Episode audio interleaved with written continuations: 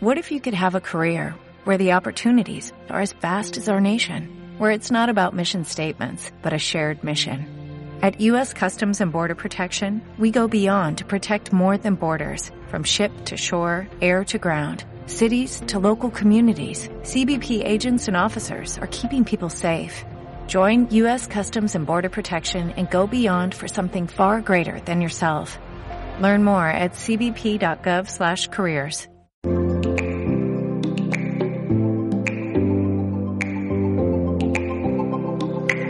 Bienvenidas y bienvenidos al podcast Quedamos para un café. El último miércoles de cada mes charlaremos a corazón abierto de las cosas que nos ocupan y que nos preocupan. Compartiremos vivencias, reivindicaciones, retos y sueños. Os invito a que nos acompañéis. Hoy quedamos para un café con Patricia Pérez, Pat, CEO de Loca Academia de Sinvergüenzas. La conocí en un evento de emprendedores y me apunté a su mentoría para mejorar mis técnicas de comunicación. Antes nunca me había atrevido a ponerme frente a las cámaras. Ella me ayudó a averiguar por qué y me dio herramientas para solucionarlo. Ahora hago historias en Instagram, Reels y un video podcast. Tiene una sonrisa que me conquistó desde el primer día y es una persona disfrutona que procura vivir el aquí y el ahora. Estar con ella es sinónimo de energía positiva y alegría. Pat consiguió sacar a relucir todo su potencial a base de trabajar mucho en sí misma y en su desarrollo personal. Con mentorías, cursos y un libro, ayuda a muchas personas a mejorar su autoestima y potenciar su comunicación. Hola, Pat, ¿qué tal estás? Pues muy bien. Hombre, ahora escuchándote digo, ¿está hablando de mí? es curioso, ¿no? Cuando escuchas una introducción o cómo hablan de ti, es como, es curioso. Contenta, la verdad que estoy muy contenta de estar aquí contigo. Estoy muy contenta. Sí, sí. Me he enrollado un poco en la presentación, que conste, pero bueno, eh, me apetecía contar un poco nuestra historia y que la gente supiera qué es lo que, lo que nos ha traído hasta aquí, ¿no? Tú siempre fuiste una niña vergonzosa, con ansiedad social y que supiste convertir tu mayor miedo en virtud, ¿no? Sí, y yo creo que eso es algo que le pasa a mucha gente. ¿eh? Tiene lógica, ¿no? Al final, si tienes una limitación, por llamarlo de alguna manera, eh, o bueno, pues a lo mejor no tienes las habilidades innatas que otras personas tienen, pues tienes que esforzarte más que otros. Y lo que ocurre cuando pasa eso es que precisamente porque tienes que aprender cosas para superar algo, eh, llega un momento en que sabes, sabes cosas al punto de, ¿a quién me iba a decir a mí? O sea, ¿quién me iba a decir a mí cuando estaba con 22 años que no salía de mi casa eh, que iba a ayudar a otras personas con su comunicación? Es que si hubiera, si, si, si pudiera por un momento volver, ¿no? Y decirle a esa persona que estaba ahí en casa, deprimida, total, y se sentía sola, incomprendida y que nunca iba a poder estar mejor de lo que estaba en ese momento, que iba a llegar a, día de hoy a donde estoy. A donde estoy me refiero a nivel de paz mental, ¿no? Principalmente y emocional y demás. Pero es que encima ayudando a otras personas en la comunicación es como, sería como muy loco. Sería muy loco. Porque tú trabajaste durante años en una, en empresas por cuenta ajena. Tuviste una formación continua sobre este tiempo experimentando contigo misma, ¿no? Y decidiste empezar a ayudar a otras personas, ¿no? ¿Cómo fue ese momento?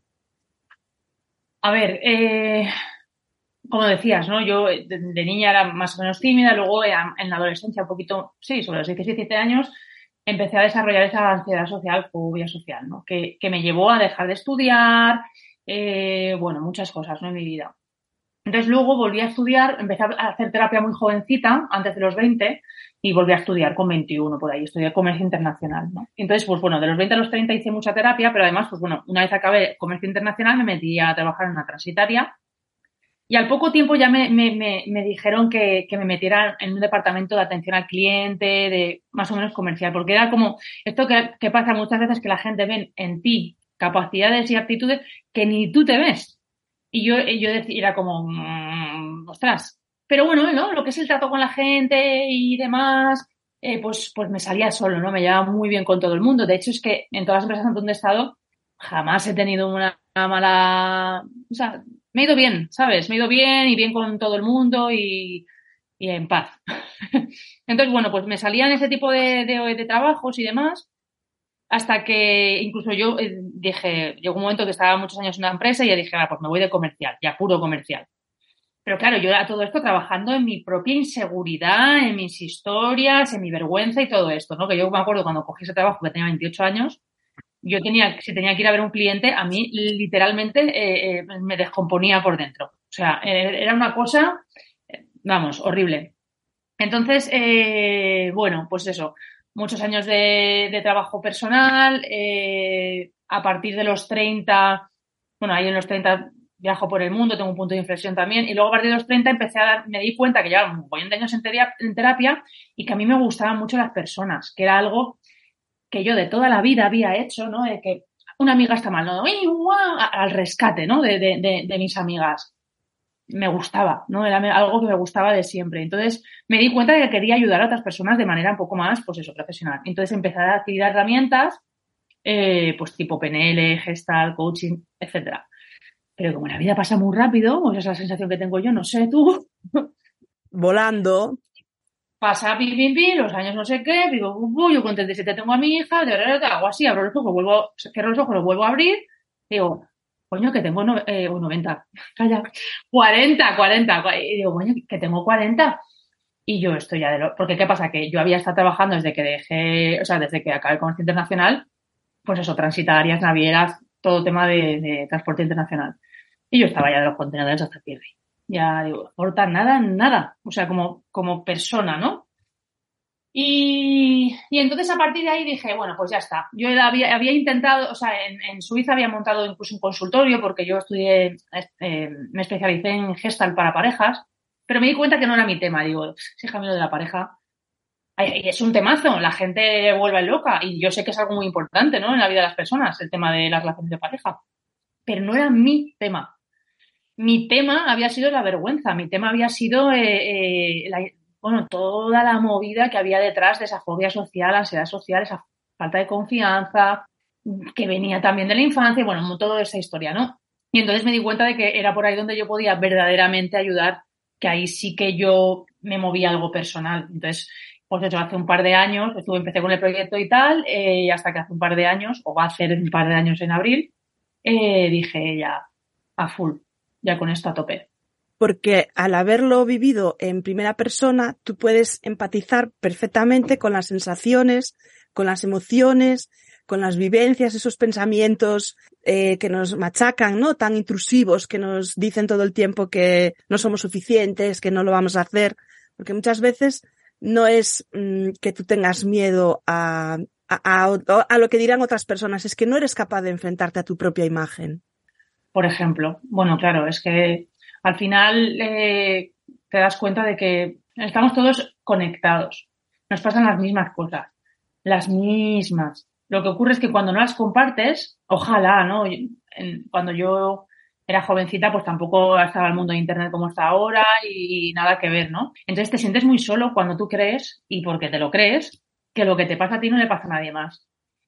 Es verdad que en, mi caso, ¿no? La fobia social, a ese punto, eh, es un 3% de personas las que llegan a sufrirlo, ¿no? ¿no? No es tan habitual. Entonces, claro, cuando al final lo cuentas, la gente es como, me estás contando de que no puedes ir a comprar porque no puedes mirar a una persona a los ojos. ¿Qué, qué, dices, no? Cerrarte tu casa porque no.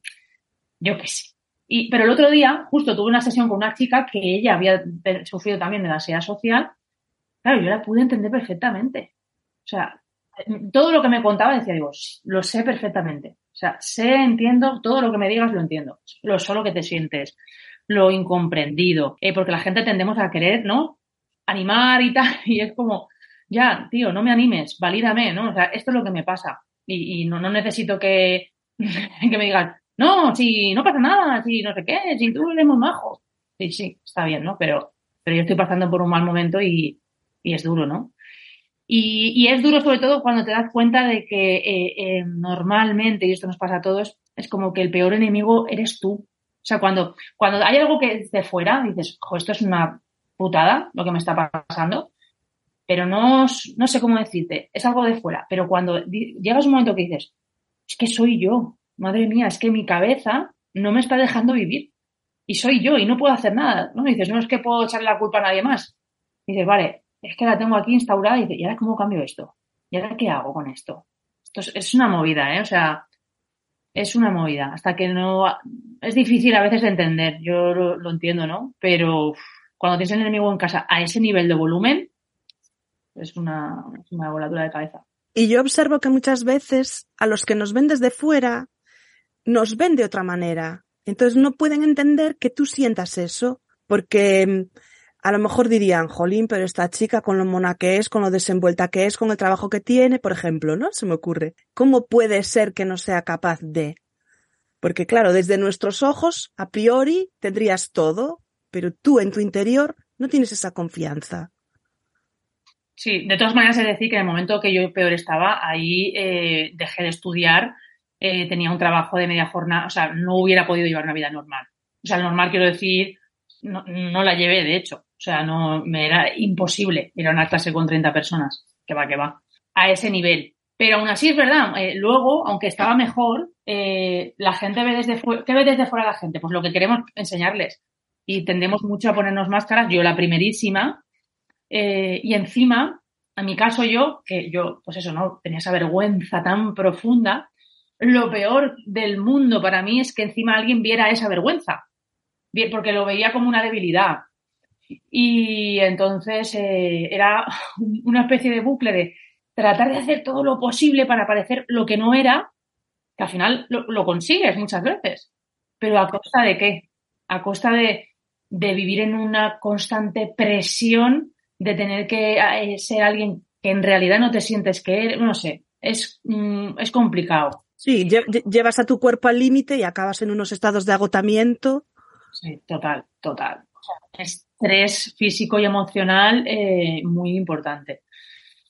Sí, así que, pues sí, es, es liberador, la verdad que es liberador. Y entonces, una vez te das cuenta, ¿no? De, el papel, lo que estás haciendo, ¿no? Y, definitivamente las personas que han trabajado conmigo, te digo sinceramente, les da igual lo que hayan estudiado, nunca jamás me hayan pedido, oye, ¿dónde, ¿dónde estudiaste el máster de no sé? O sea, la gente le da igual. O sea, realmente lo que más valoran es la experiencia personal. Esa empatía que puedes llegar a sentir porque tú ayudas a, las personas a través de mentorías, de cursos y recientemente sacaste un libro. Sí, recientemente saqué un libro que era una cosa que quería hacer hace mucho tiempo, eh, pero tengo sentimientos contradictorios. Mira, es la primera vez que te digo esto, pero te lo voy a decir. Tengo sentimientos contradictorios con el libro y te voy a explicar por qué. Porque el libro, o sea, bueno, el libro se llama eh, O la vergüenza para hacer conocerte. De entrada es como, porque es algo que yo digo mucho de o sea, no, luchemos con una parte de nosotros, porque eso no hace más que perpetuar el dolor y la incomodidad, etcétera, ¿no? Es como, bueno, pues acepta, acepta. Yo sigo siendo una persona vergonzosa, muchísimas veces. Eh, a lo mejor más que otras personas, pero bueno, eh, funciono eh, y desde luego no me limita como antes. Pero bueno, que no, que no es que a mí ya me da igual 8,88, es que no es así. Eh, y luego con el libro, ¿qué pasa? Que yo quería contar, o sea, yo era una cosa de esas que tenía en mi cosas de hacer, 100 cosas que hacer antes de morir. Yo tengo la lista esta. Yo también. Yo solo tengo 10, pero. sí, pues yo la tengo, ya la tengo. Total, que el libro estaba ahí, yo qué sé. Lo había intentado, ya empezaba, ya no sé qué. Bueno, yo tenía un libro ahí, pues había escrito hasta 25 hojas, pero de un libro muy estilo Amor, Prozac y Dudas, este de Lucía Echevarría que yo leí hace mil millones de años, bueno, pues es de este estilo, ¿no? Y entonces luego dije, vale, voy a hacer algo útil para que la gente tenga pues ejercicios, tal y cual. Digo, voy a poner algo de mi historia y no sé qué. Y luego, mira, te soy sincera, por eh, una única razón, que es eh, no hacer daño, no las fidelidades familiares estas que, que se dice, ¿no? Pues he pasado un poco de puntillas por la historia. Y aún así, aún así, habiendo pasado de puntillas por la historia, cuando mi madre lo leyó, hubo ahí... Cosita. Hubo ahí cosita. Eso que ya te digo que quería ponerle también algo mío, si no era un rollo macabeo, ¿no?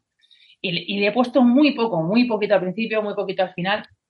Y entonces hubo ahí Mm, también movida, cosa que yo no me esperaba, la realidad, porque pensaba que había sido muy comedida. Pues aún así, ¿no? Hubo, da, pues bueno, toda, toda esta historia, ¿no? Que a veces pasan las familias de lo que esperan de ti, en no sé qué, las, esto muchas veces tiende, eh, acaba en, de alguna manera, una manipulación de, de cómo que tenían que ser las cosas y, bueno, historias, ¿no? Familiares. Que bueno, que, ya está solucionado, ¿no? Pero, eh, entonces, claro, ¿qué pasa? ¿Por qué, ¿Por qué te digo que tengo una sensación de dulce? Porque en realidad yo no tengo la sensación de haberme abierto un canal y haber sacado ahí el libro que yo que verdaderamente quería haber escrito desde hace 20 años. Que era un libro de eh, heavy, un libro donde yo verdaderamente me vaciara emocionalmente y, y soltara ahí todo, ¿no? Entonces, eso no lo he hecho. Eso no lo he hecho. Este libro no tiene toda la historia que yo quería contar. Esa es la realidad. Entonces, bueno, pues supongo que no quiere decir otra cosa que pues que habrá otra parte del libro, o otro libro o algo porque yo en algún momento creo que me debo ese libro. De hecho, lo comentas, que has, al revisarlo, que has borrado cosas. Sí, sí, tal, eh, tal cual. De hecho, yo hubo una parte, porque yo me fui a un retiro eh, y entonces estuve ahí escribiendo y tal, que, que, es verdad que hay una parte, especialmente la primera parte, pues estaba ahí escribiendo y bueno, pues ya sabes, ¿no? Revives ciertas cosas y llorando y fue así como muy... Y luego eh, dije, mmm, mmm, venga, voy a quitar voy a quitar cosas y demás. Entonces, eh, bueno, pues eh, no pasa nada, ¿no? O sea, realmente, pues eh, hay esto, ¿no? Que muchas veces hay, hay, cosas que pues pueden doler a personas y demás, y esto pues, ha salido así esta vez, pero, pero bueno, pues tengo ese, ese sentimiento agridulce de, de que eh, en algún momento tengo que, de verdad, permitirme a mí misma, porque me lo merezco, contar la historia como yo quería contarla a lo mejor no era el momento tampoco. A lo mejor no era el momento, no pasa nada, efectivamente. Pero sí. Pero eh, pese a todo, eh, tu libro es una herramienta muy útil como primer contacto, ¿no? Porque muchas veces mm, las personas que sienten esa vergüenza o esa fobia no quieren contársela a nadie, no quieren que nadie sepa lo que les está ocurriendo. Entonces tu libro, que está en Amazon, que es muy asequible, puede ser un primer contacto, un primer acercamiento para que esas personas, a través de tu historia y con los ejercicios que propones, porque tu libro hay que leerlo con papel y lápiz, sí, sí, sí, porque hay tareilla, hay trabajito, pues sí les puede eh, ayudar en cierto modo. Totalmente, no, no, a ver, claro, a, si yo pienso en el libro, pensando en mí, lo que yo quería de, contar la historia, eh, pues no ha sido todo lo profundo ¿no? que yo me hubiera gustado. Ahora, como herramienta no pensando en mí, sino en los demás, que para eso en realidad también es, bueno, es para eso. Eh, para herramienta para los demás, ese objetivo está cumplido. O sea, ahí está, eh, tienen las herramientas, tienen todos los ejercicios y todas las cosas que a mí me han ayudado. Entonces, en ese sentido, de, bueno, y de hecho, las, las opiniones hasta ahora pues, son todas muy buenas. Eh, en ese sentido, por supuestísimo, para la gente que está buscando una eh, herramienta para ayudarle con su timidez, está ahí y yo en ese sentido estoy satisfecha, desde luego. Yo es más, incluso lo recomendaría para gente que cree que no es vergonzosa ni tímida. Porque yo, que, jo, tú me conoces, Pat, ya hace tiempo que hablamos y conectamos muy bien, además, yo soy una persona súper extrovertida, pero también tengo un rasgo introvertido muy potente. Entonces yo puedo convertirme en la reina de la fiesta en cualquier sarao, hablar como hablé, por ejemplo, este lunes delante de cinco personas y contarles mi historia de emprendimiento y tener un día que me siento pues fatal, que no quiero hablar con nadie, que necesito estar en soledad, en silencio, recargarme. No tenemos por qué ser solo 100% una cosa, ¿no?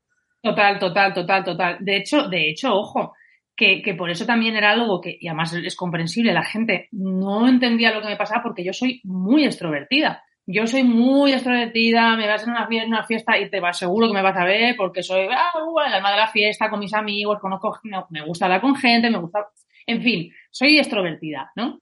Pero, pero lo que dices tú, hay días que sí, hay días que no, hay días que más, hay días que menos. También es verdad que luego, al principio, ¿no? Hasta que llega esa relación de más o menos confianza con una persona, pues a lo mejor puedo ser más distante. Hay personas con que eso es un segundo y parece ya que las conozca de toda la vida. Yo qué sé, pues eso, de todo. Entonces, es verdad y muy bueno, porque hay mucha gente con la que, algunas personas, algunas mujeres con las que he trabajado, que ellas no se consideraban vergonzosas. No lo asociaban, ¿no? Decían, cuando no, pues es que a mí me gusta salir en cámara, pero no, no soy vergonzosa. o, o no sé, ¿no? No se consideraban como tímidas por ser extrovertidas, pero es que los tímidos pueden ser extrovertidos.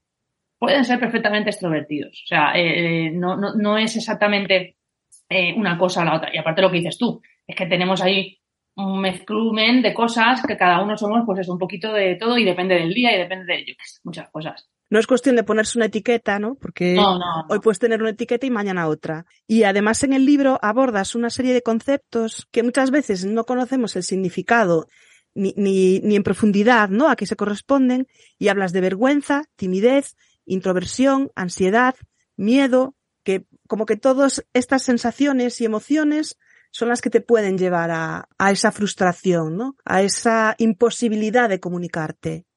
Y mira, justo hoy he, subido un reel que habla de una cosa que además es que es, te puedo decir que es una de las cosas que a mí más me ha ayudado, que es reasignar el significado de las cosas. Por ejemplo, ¿no? O sea, yo, eh, lo típico, ¿no? Te pones, tienes que hacer algo, ah, digamos, visitar a un cliente, exponer delante de personas, X. Y empiezas a sentir ansiedad, ¿no? Nervios y como algo malo y decir, bueno, me tengo que calmar, me tengo que calmar, tengo que bajar, tengo que bajar, tengo que bajar, ¿no? Porque es como una emoción de muy, de, de muy intensa y una frecuencia muy alta. ¿Qué ocurre? Cuando tú eso dices, vale, en vez de luchar contra eso, voy a entenderlo de otra manera. ¿Cómo es el entusiasmo? ¿Cómo te sientes cuando estás entusiasmado, por ejemplo? sientes igual, te sientes una energía muy alta, una alta activación, etc. Entonces, ostras, y si en vez de entender la ansiedad como algo que tengo que bajar y, calmar, entiendo esa misma ansiedad como entusiasmo, como algo de que me emociona, me, hace que me mueva, que me motiva, hace que incluso dé lo mejor de mí cuando estoy hablando delante de gente o tengo que visitar a un cliente, ostras, ya no tengo que cambiarlo, simplemente tengo que reinterpretarlo, es mucho más fácil. Y, vamos, me parece una herramienta que para mí fue también súper potente. Por eso también es tan importante, ¿no? Efectivamente, eh, eh, parece una tontería, ¿no? Pero es que hay veces que una, una cosa como esta, un, concepto, una idea, algo que, leas y que de repente dices, joder, esto no lo había pensado, es verdad. Y te cambia, te cambia, ¿eh? O sea, cuando lo ves y, ya no hay manera de no verlo. Eh, luego, luego, obviamente, es practicarlo, ¿no? Pero yo en su momento, ya te digo, me hubiera gustado encontrar un libro como el mío. Yo creo que me hubiera ayudado. ¿Escribiste el libro que te habría gustado leer? Sí. Yo en su momento busqué pero leí otras cosas, leí otras cosas. Y no, bueno, obviamente, ¿no? Que encontré también cosas que me ayudaron. Pero bueno, yo me hubiera gustado leer el mío, no voy a decir, pero sí, sí. Hay, hay un concepto que a mí personalmente me ayudó muchísimo, que lo mencionas en tu libro, que es un rasgo de personalidad conocido, conocido como PAS, personas altamente sensibles. Entonces, yo cuando a través de trabajar con mi psicóloga me dijo que creía que yo tenía ese rasgo, empecé a leer y había muchas cosas por las que yo me reprochaba a mí misma, ¿no? No ser capaz, por ejemplo, eh, si estoy durmiendo en casa de mi madre que tiene el típico reloj de péndulo que hace tic-tac, yo no soporto ese ruido, me molesta muchísimo, no puedo dormir. Yo tenía que parar el reloj, al día siguiente ya me decía mi madre, otra vez me paras el reloj, no sé qué.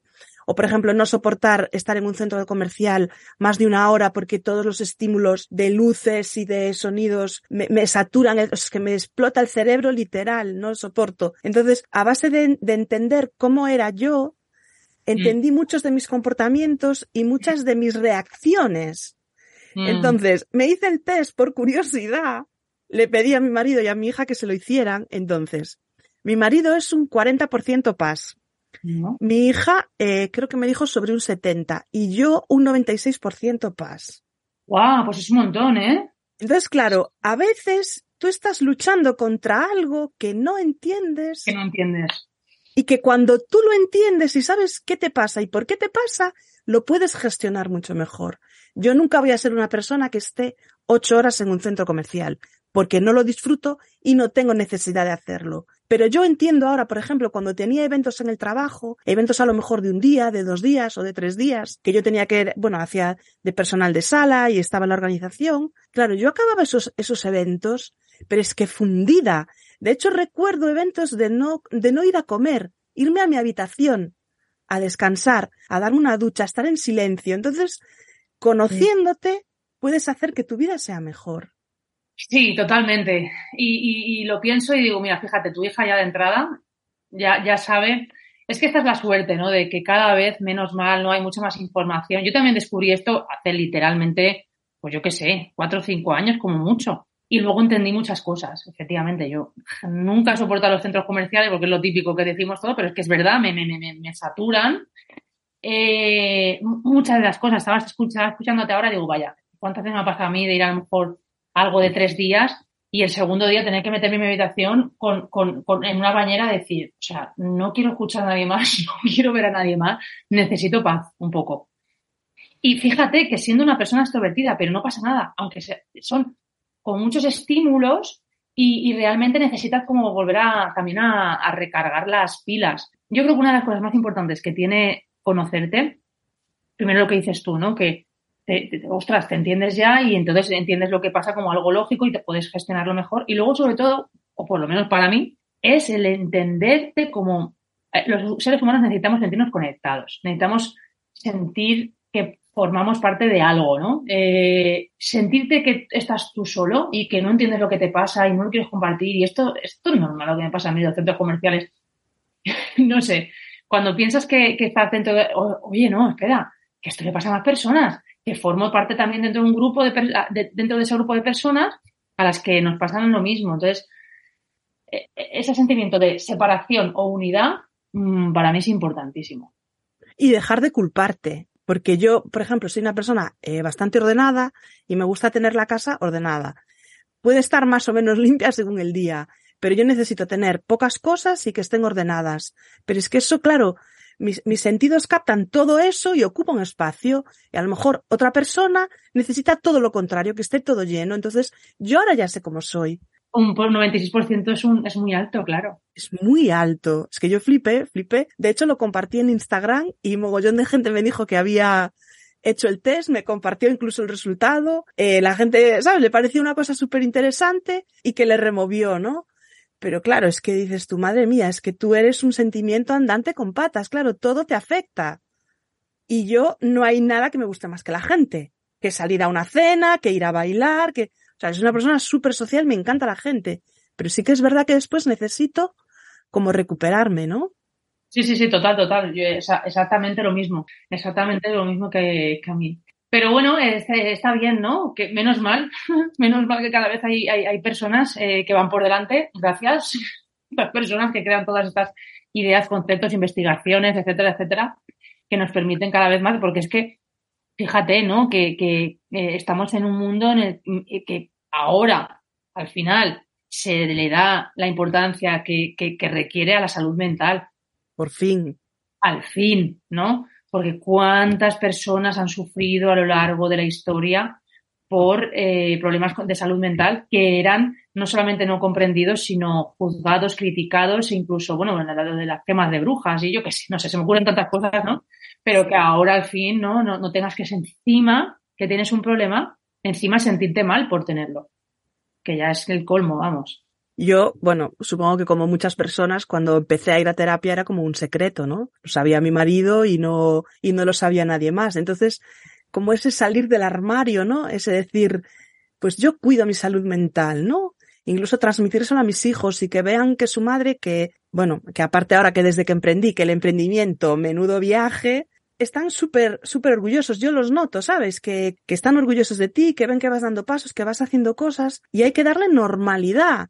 Y el otro día lo hablaba con uno de mis hijos. Estuvo malo, no pudo hacer los deberes el fin de semana Dice, ¿y qué hago? ¿Qué le digo a la profesora? Le digo, oye, si tuvieras roto un tobillo y estuvieras en reposo todo el fin de semana, ¿qué le dirías? Pues que me rompí un tobillo y que estoy en reposo. Bueno, pues a ti tu psicóloga te dijo que estabas saturado, que necesitabas descansar todo el fin de semana, pues eso es lo que vas a hacer.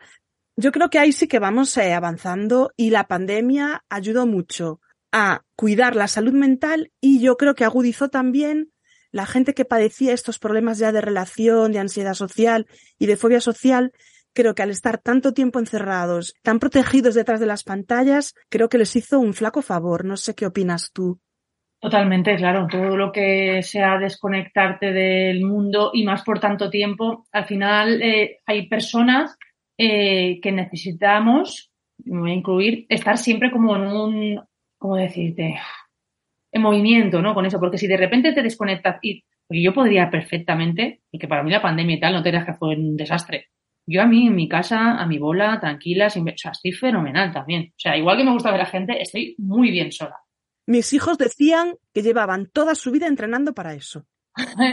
claro, nosotros estuvimos bien en casa, en fin, que para mí no fue algo traumático, pero sí que es verdad que si yo, de hecho, a mí me ha pasado ahora, yo ahora los viernes estoy en un grupo de BNI, todos los viernes salgo, me tengo que ir, tal y que cual, y me ha venido bien por obligarme un poco a, salir un poco de mi cueva. Porque si no, si me meto demasiado en la cueva, tampoco es bueno.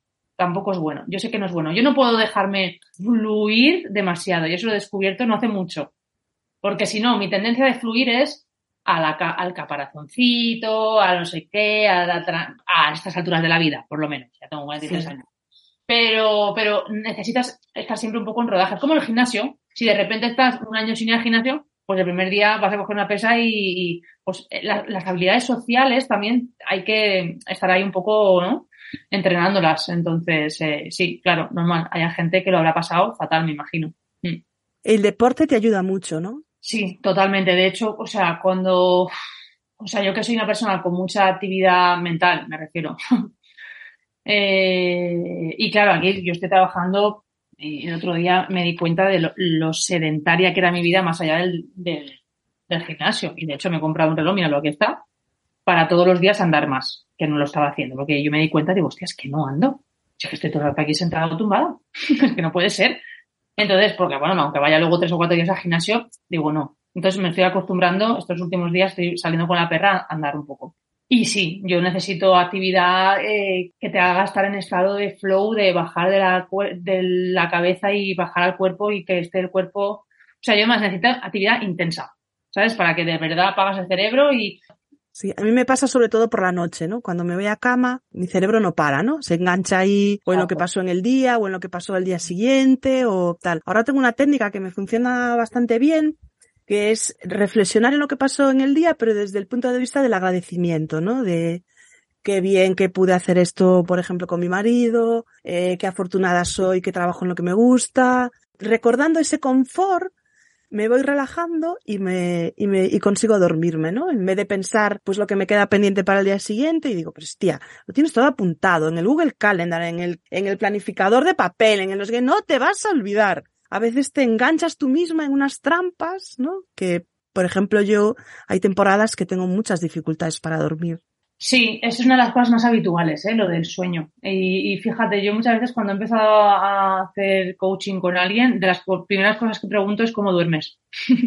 ah, fíjate. Sí, porque es importante. Necesitamos descansar. Necesitamos tener un descanso de calidad. Es verdad que hay gente que con seis años está súper operativo, con seis años digo yo, seis horas con seis horas está súper operativa, hay gente que necesita nueve, eso es así, cada uno un poco tiene unas necesidades diferentes, pero tienes que sentir que te levantas descansado y, poder eh, desconectar. O sea, yo, yo cuando era jovencita, en una época que sufrí insomnio y eso es una tortura. Para la gente que le pasa eso, claro, eh, el deporte, pues para mí es, yo creo que es de las cosas que más te pueden ayudar. Además es que, ¿sabes qué pasa? Ayer estaba hablando con una chica también, porque estábamos viendo ahí hacer una colaboración, no sé qué, eh, que tengo claro, clarísimo que cada vez más eh, no, se pueden abordar las cosas de la salud mental solamente desde, desde el intelecto, a nivel cognitivo. Eh, necesitamos también hacer cosas con el cuerpo. Yo creo que esta es, o sea, que somos algo indivisible. Además, estaba, estoy, ayer estaba acabando un libro eh, en el que habla todo el tiempo, ¿no? Pero desde el nivel científico, ¿no? De toda esa conexión que hay cuerpo-mente. Cómo a través del cuerpo cambias también las emociones de la mente. Está archi que te, bueno, mil millones de, estudios hay que, que, lo, que lo verifican. Es muy importante. Pero bueno, importante, en este, este libro en concreto habla de estudios que tienen que ver con la postura. la postura, ¿no? Como eh, a nivel de postura corporal, cuando tienes una postura eh, de poder, a posturas abiertas, posturas erguidas, pues eh, el cerebro entiende que eso es porque tú te sientes más confiado y a lo mejor no lo estás teniendo que aprender de otra manera, lo estás aprendiendo a través del cuerpo, simplemente con porque nuestro cerebro a nivel evolutivo entiende que determinadas posturas significan determinadas emociones. Entonces ni siquiera tienes que, es el típico esto, ¿no? Del, del, del boli, ¿no? Que te pones así y se activan ciertas áreas del cerebro. Estás demostrado. Es que, bueno, te podría estar hablando una hora, ¿no? De, con eso, pero realmente el cuerpo trabajar el cuerpo, las posturas de poder, las posturas pues eso, poderosas, ¿no? Y que, y que de alguna manera te, te, empoderan y te dignifican, cambian también el, el, todo el sistema emocional. Sí, yo grabé un episodio con, con Alicia, Alicia Luna, que tiene una clínica de fisioterapia y es monitora de mindfulness y de pilates, y dice que ellos hacen los abordajes eh, cuerpo, mente y alma, ¿no? Una recuperación, incluso una recuperación de una lesión física, eh, hay que hacer un abordaje completo porque tu cuerpo puede querer, pero tu mente puede no poder. Entonces, que todo tiene que ir alineado y es, es muy interesante, yo creo que muy eficaz además. Yo soy una persona con un espíritu crítico en el sentido de que necesito entender las cosas bien y, ver el porqué de las cosas. A mí, no sé, necesito ver una explicación, ¿no? Y entonces, cuando, pues, pues ver esa explicación, ver, esos estudios, esas investigaciones, esas personas que, han estado años eh, tratando de mostrar algo, ¿no? Y, dices, bueno, después de todo eso dices, vale, o sea, esto está completamente demostrado, testado y, y demás. No es que de repente un gurú se le ocurra, yo qué sé, es que esto es así. Hay otra, otra cosa que me llamó mucho la atención de tu libro, que te definías como una firme defensora de las conversaciones incómodas. Porque las personas eh, que padecen pues esta vergüenza, timidez, eh, ansiedad social, eh, yo misma me he encontrado muchas veces tardando a lo mejor tres días en tener una conversación que no quería tener, pero que era absolutamente necesaria, ¿no? Entonces tú dices que a pesar del miedo al rechazo, tienes que abrir tu corazón y exponerte eh, emocionalmente para decir lo que sientes. Esto entiendo que se puede aplicar en temas personales, ¿no? Abrir tu corazón. Quizá en temas profesionales el abordaje puede ser el mismo. El mismo, exactamente el mismo. De hecho, eh, a, mí me pasó que, bueno, al final la vida siempre te trae cosas, ¿no? Para aprender. Eh, yo me había llevado siempre muy bien con todo el mundo y en mis trabajos todo, pues fenomenal, compañeros, jefes, en fin, todo muy bien, hasta que eh, de repente me encontré con un compañero con el que surgían conflictos, había ahí un, unas tiranteces, ¿no? Que, y, y entonces le dije un día, digo, mira, vamos a sentarnos, por favor, si puede ser, vamos a hablar. Y esa conversación, luego hubo otra, eh, lo cambió todo. Porque, eh, claro, cada uno estaba en su postura, totalmente. Y yo no entendía la suya. Es que no, pero porque tampoco me lo había contado. Entonces le dije, digo, mira, yo me estoy sintiendo así, me pasa esto, tal y que cual, no sé qué, no sé menos. Y entonces él me dijo, vale, es que yo pienso que tú esto, tú lo otro, tal y que cual. Y dije, pues espera, ahora puedo entender por qué. En fin, abrirte. Porque muchas veces nos, nos quedamos aquí en el tú más, tú más, tú más, tú más, tú más, tú más y en realidad no, somos, no nos atrevemos, y menos cuando no tienes confianza con alguien, a decir, oye, me, estoy sintiendo mal con esta situación, esto me está causando malestar, me duele, no me ha gustado esto, pero me gustaría que, me gustaría que tú me dieras tu opinión, me gustaría que me dieras tu punto de vista, en fin, de una manera pues que es difícil, es incómodo porque no es tu primo, no es tu padre, no es alguien con el que tengas mucha confianza, pues es incómodo. Pero ¿cuántas veces vas a una oficina y hay cuchillos por ahí lanzados? Volan los cuchillos porque la gente no hace habitualmente estas cosas. Y luego muchas veces en el trabajo, pues eso, pasas más horas que, en casa. Pero definitivamente, yo creo que cualquier relación de cualquier tipo solamente puede crecer a través de las conversaciones incómodas. Esto para mí me parece, pero de cualquier tipo, ¿eh? O sea, en algún momento de las relaciones, bueno, no, no, muchísimos hay conversaciones que dices, uff, ahora por dónde entro yo con esto. De la capacidad que tengas de abrir esas conversaciones, porque alguien tiene que liderar, no vas a esperar siempre a que, sea otro, ¿no? De abrir esas conversaciones, de generar esos espacios de apertura emocional, donde no hablas desde el enfado y tal, sino de lo que hay detrás, que normalmente es dolor, miedo, etcétera. Abrirte, exponerte de una manera, pues que la persona, otra persona puede ver tu vulnerabilidad y a partir de ahí darle espacio al otro y crecer, me parece que, es que si no, las relaciones llega un momento en que se generan fricciones, yo qué sé, pasan muchas cosas, ¿no? Se rompen, ¿no? Si hablamos de las parejas o otras relaciones. Y creo que muchas veces esas relaciones que se rompen se podían perfectamente haber arreglado o incluso haber mejorado con una conversación incómoda. Una o dos o tres. Incluso en las relaciones familiares, ¿no? Una pequeña dosis de tolerancia y un poquito de diálogo ¿Cuántas movidas nos evitarían? Esto en las relaciones familiares, ¿cuántas veces hay? es que mi familia. O sea, es que yo estoy, mi madre fue hace poco a Galicia, ¿no? Y, su familia es allí. O sea, yo te digo que hay dos, tengo dos tías que no sabrán ni por qué no se hablan, que llevan toda la vida sin hablarse, que ahora les preguntas por qué no se hablan y yo, bueno, no lo sé, ¿no? Pero a veces son por ¿en serio? Por esta cosa hay personas, pero es que es así, hay gente que de repente hace así cruz y raya y, deja de hablar con alguien de su familia para el resto de su vida. Es muy fuerte. Cuando estoy convencida que con un poco lo que dices tú, con un poquito de voluntad, un poquito de, comprensión y una verdadera, yo qué sé, ¿no? Jolín, es que si de verdad queremos ser felices, eh, lo único que nos va a traer felicidad en la vida son las relaciones con las personas que queremos. Hay que cuidarlas como el, vamos, no hay un tesoro mayor que ese, las personas. ¿Qué pasa que muchas veces entre hermanos, entre primos o precisamente por esa familiaridad tendemos a pensar que todo vale, ¿no? Y no vale todo. Tú tienes que cuidar igual a un hermano que cuidas a un amigo y que cuidas a tu pareja y tienes que mostrarle el mismo respeto y la misma tolerancia. No puede ser, nosotros somos, bueno, cuatro hermanos, eh, tres mayores y uno bastante más pequeño que nosotros y los tres mayores es que no podemos ser más distintos. Pero por encima de todas nuestras diferencias, está el amor que, que, que, tienes, ¿no? Entonces, pues un día a lo mejor te puedes gritar porque estás nervioso o puedes reaccionar de una manera que no es la mejor, pero tú siempre tienes que pensar que tu hermano no te va a hacer daño a propósito, por ejemplo, ¿no? Que a lo mejor lo que está es padeciendo algo o mm. algo que no sabe resolver o no sé, un poco acercarnos, ¿no? No, no ser tan exigentes, centrarnos tanto en el yo, yo, mi, mi, mi ego, mi persona, sino en todos los demás. Bueno, es mi forma de, de pensar, ¿no? No, totalmente. Y yo, y fíjate que eso es, eso es algo que a mí personalmente eh, me ha pasado toda la vida y, y, me sigue pasando, ¿eh?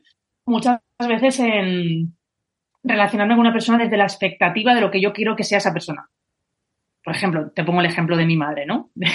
el ejemplo de, eh, Jolín, toda la vida mi madre ha sido pues la madre de los consejos, ¿no? 325 consejos que yo interpreto a veces, muchas veces como críticas o juicios y demás, ¿no? Y a veces entras en ese eh, eh, juego de, del gato y el ratón, cuando en realidad hay que ver más, aprender a ver más allá, ¿no? A, ver la, intención y ver que las personas son como son, hacen lo que pueden y, y ya está. Pero muchas veces es es difícil, o sea, es difícil verlo, ¿no? Y no entrar en esos juegos que todos jugamos. Eh, y luego está por otro lado, claro, algo que también me parece importante, ¿no? Que dices, bueno, hay que tratar de reparar y que tratar de unir y tratar de exponerte y, y, tratar de que esas relaciones sean de calidad, pero también hay que ser consciente de que hay veces que hay con personas que aunque tú pongas toda tu mayor voluntad, toda tu, tu todo, dices, es que mmm, no me suma, es que me resta, es que esta persona me resta. Entonces, también hay que poner límites, claro, es que... Entraríamos en la fase de la aceptación, ¿no? De, pues esto no es para mí. Qué complejo es vivir. bueno, y ser madre para mí es lo más difícil que he hecho yo nunca, ¿eh? Mm. Porque eh, yo muchas veces a los míos, cuando a lo mejor les digo algo, digo, pues venga, esto porque sí, tal, y digo, ya lo curarás en terapia dentro de 10 años. tal cual, tal Porque, cual. claro, tú lo haces lo mejor que puedes con la mejor intención del mundo, pero a lo mejor te estás equivocando, pero muchísimo. A mí cuando, cuando yo tenía a la nena muy pequeñita, una amiga me dijo, dice, no te preocupes, alguna, algún trauma le vas a crear. Y yo era como, ¿pero qué dices? Si yo soy una madre súper consciente, ¿sabes? y luego dije, tal cual, o sea, tal cual, tal cual. De hecho, yo a, a Peque la llevo al psicólogo desde que tenía tres añitos a ver, que ha ido en momentos puntuales, por ejemplo, el otro día fuimos, hacía más de un año que no íbamos. No es que haya hecho una terapia larga, ¿no? Pero vamos, es que yo soy consciente de, primero que yo soy su madre. Eso empezando por ahí, que hay un rol ahí, que eso es muy difícil, ¿no? Y que y luego otras personas le pueden ayudar en cosas a las que yo no llego o, simplemente por un punto de vista diferente. Entonces, soy conscientísima que a lo largo de su crecimiento como persona vamos a necesitar a otras personas que nos ayuden, a ella y a mí, a ella y a mí. Sí, sí, porque además eh, lo de pensar que somos madres, padres y que ya estamos preparados para hacerlo todo, no hay error más grande que ese. O sea, llegas hasta donde llegas y a donde no llegues pide ayuda. Total. Total. Pide ayuda, no pasa nada. Además, eh, a mí me hace gracia porque mis hijos están en terapia también y mi hijo, hay cosas que yo le he dicho y que le entraron por un oído y le salieron por el otro, pero si se lo dice Laura, ¿sabes? Si se lo dice Laura es como palabra de Dios, ¿no? Me dijo Laura que eh, muchas veces es incluso eliminar eh, conflictos en la convivencia, porque cosas que yo le he dicho que no ha implementado, se lo dice Laura y funciona. Entonces es como un mediador, ¿no? Ella sabrá seguramente transmitírselo, venderle mucho mejor de lo que lo hago yo y se lo compra y lo prueba, lo pone en práctica y su vida es mejor. Yo que quiero como madre, que mis hijos sean felices, que tengan una buena vida. Si la herramienta que necesito es esta persona, pues oye, feliz de haberla encontrado y de que ellos tengan esa confianza en ella para implementar lo que ella les dice. No, no, yo igual, yo igual. Yo, además es que, bueno, ella es Ana y, es la misma chica, eh, la que no sé, a la que la llevo desde, desde siempre y tengo claro que, de hecho, va a hacer unos talleres ahora con ella en, en marzo eh, de habilidades sociales y demás, porque claro, como una hija de su madre, como un hijo de su hija de su padre, pues ella siempre ha sido muy tímida, tiende a dejar a los demás eh, agradar a los demás y dejar que los demás eh, pasen por encima de ella y pues bueno, ¿no? Y entonces, bueno, pues necesita refuerzos y, y, mira, que yo que le manda que no le como la bola, ¿no? Con cosas. Pero, pero es eso, muchas veces fuera de nosotros, ¿no? Con otras personas, con un grupo de niños, con, se pueden mover ahí y aprender de una manera totalmente diferente, mucho más limpia, ¿no? Porque con otras estamos ya intoxicados y es tu madre y tienes confianza y le dices, no se queda la porra pero con otra persona eso no lo hacen. Claro. A lo mejor les escuchan más activamente o les transmiten el mensaje de otra manera. Algo hay. ¿Tienes algún curso ahora abierto, alguna mentoría?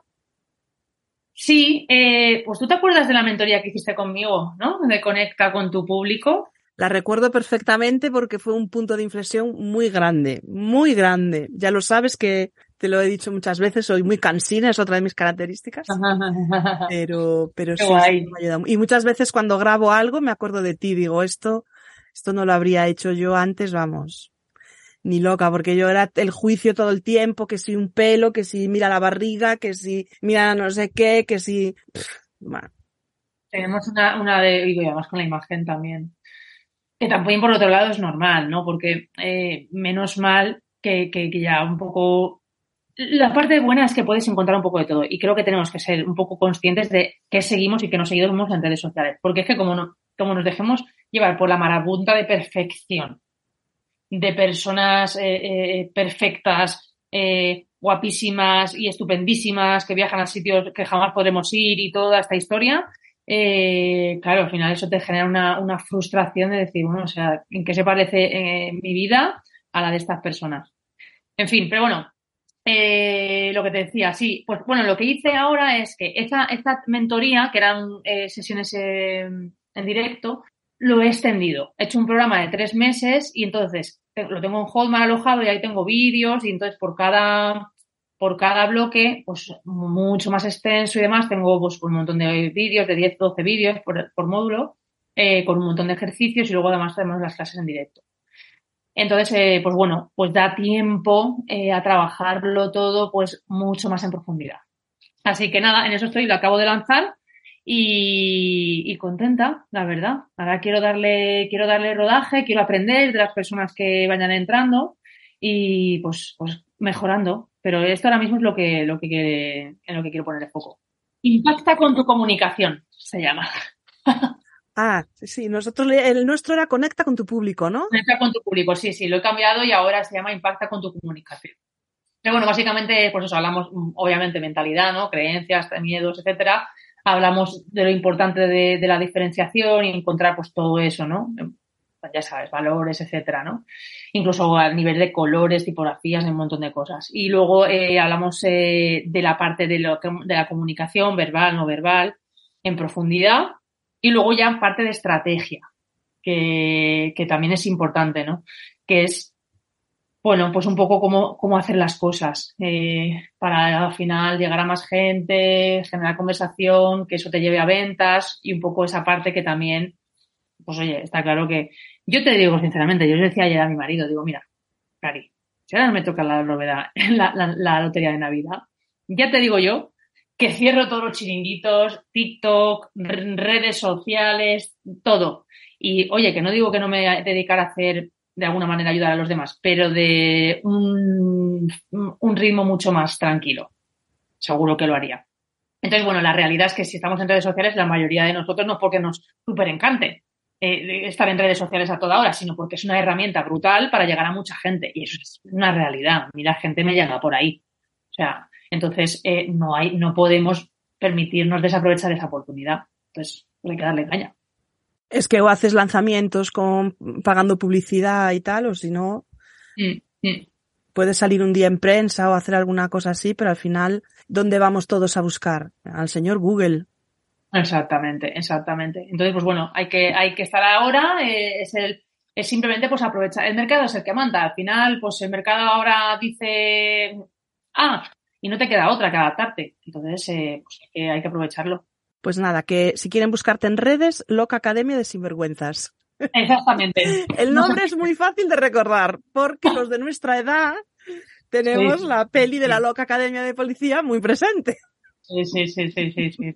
Sí, sí, de hecho, eh, no sé en qué momento, pues, me imagino que el año que viene es una idea, ¿no? Pero volveré a abrir la membresía de la Loca Academia para por lo menos pues hacer algo para vernos una vez al mes o algo así, ¿no? Para de una manera juntar, ¿no? esos sinvergüenzas, esas sinvergüenzas en una, en una, pequeña comunidad a un coste pues muy razonable, ¿no? Para que sea algo. Pero bueno, una manera de, de tener ahí un encuentro mensual donde, donde tener un espacio pues, para hacer estas cosas, ¿no? Hablar y cada uno que cuente un poco cómo está, etcétera. Si esto es lo más bonito que hay.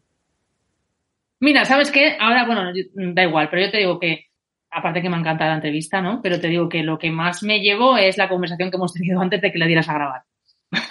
Esa es irreproducible por el momento, quizá más adelante, pero por el momento es entre tú y yo.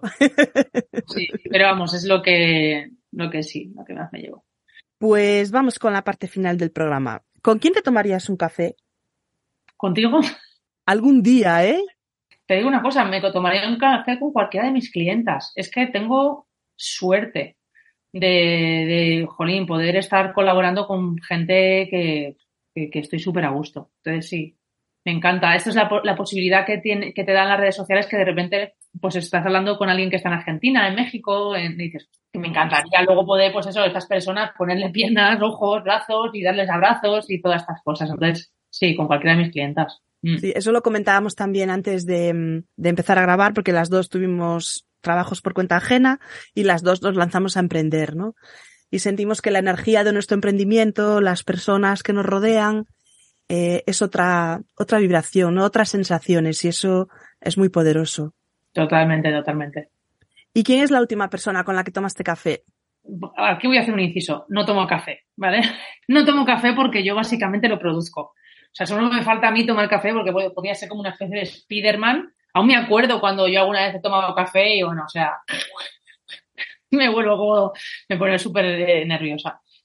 Eh, pero con la última persona que he pasado, pues mira, este fin de semana estuve en un evento y me fui con una de mis mejores amigas, nos pues estuvimos comiendo, ella tomó café, yo tomé una infusión y ¿qué te voy a decir? Estas cosas me llenan el, es que de verdad lo que me, lo que me hace feliz es eso, ¿no? es ratitos de calidad, donde puedes estar un rato de verdad a gusto, comiendo un, algo rico con una persona que a lo mejor la, la, quieres y pero en el día a día no tienes tiempo ¿no? de, de hablar en tranquilidad entonces hablar en profundidad me encanta me encantan las conversaciones interesantes. Es que de ahí viene el nombre del podcast. Yo tampoco tomo café. Estoy descubriendo que hay mucha gente que no toma café. ¿Sí? ¿Sí? sí, sí, Jolín, pues mira, yo pensaba que la mayoría. Sí, sí, mucha gente que me dice, no, yo soy más de té, yo más de Nesquik, yo no tomo, yo... Mucha, mucha gente me dice. Pero lo que a mí me gusta recrear con, con, con el nombre del podcast y en nuestras conversaciones es ese ambiente, ¿no? De complicidad, de confianza, de intimidad, de, de charlar sin más intención que charlar, ¿no? Aprender uno del otro y compartir. Es al final lo, lo bonito. Total, total. Sí, sí, no, para mí también. Es que, sí, sí. No sé, cada vez creo que pues es lo bueno ¿no? de tener años. Eh, cada vez tienes más clarísimo las cosas que verdaderamente te hacen feliz. Entonces, pues bueno, pues te las das más. yo que tenía mucho miedo a envejecer y a, que pasaran los años y a la muerte y a no sé qué, y al final digo, tía, si envejecer tiene mogollón de ventajas. No te andas con tanta pamplina, sabes mucho mejor lo que quieres, te conoces mucho mejor, tienes muchos menos miedos. Yo he sido una persona súper miedosa toda la vida y ahora digo, ¿miedo de qué? Si todo se puede aprender. Totalmente. Sí, sí, no, a nivel emocional yo igual, a partir de los 40. Y mira que yo también, para mí ha sido también un miedo muy presente, ¿no? La, mi muerte, envejecer y tal. Pero bueno, ahí vamos, ahí vamos, aprendiendo, aprendiendo. Bueno, pues no sé si quieres comentar alguna cosita más, si te queda algo pendiente por ahí. Bueno, primero darte las gracias, por supuestísimo, por este café virtual sin café y con agua. me ha encantado estas charlitas, pues eso, a mí, me, a mí esto ya me da pilas, ¿no? Para el día. Entonces, eh, nada, simplemente eso. Date las gracias y ya está. Gracias a ti por venir, Pat. Te deseo lo mejor del mundo, ya lo sabes. Estaremos en contacto porque ya estamos unidas para siempre. Muchas gracias y que tengas un bonito día. Tú también. Desde un euro con 49 al mes puedes apoyarme en iVoox. Por lo que cuesta un café o por menos de lo que cuesta un refresco de cola, puedes ayudar a que este podcast perdure en el tiempo. Además de esto, tendrás acceso prioritario a los episodios nuevos. Podrás unirte al grupo de Telegram y nos reuniremos por Zoom una vez al mes para hablar con los demás miembros de la comunidad. Para no perderte nada de lo que pasa en el podcast, puedes suscribirte a la newsletter. Los cinco más rápidos tienen premio. Está disponible toda la información en la web del podcast, que se llama igual, Quedamos para un café, y en las redes sociales que más utilizo, Facebook e Instagram. Muchas gracias por todo y hasta pronto.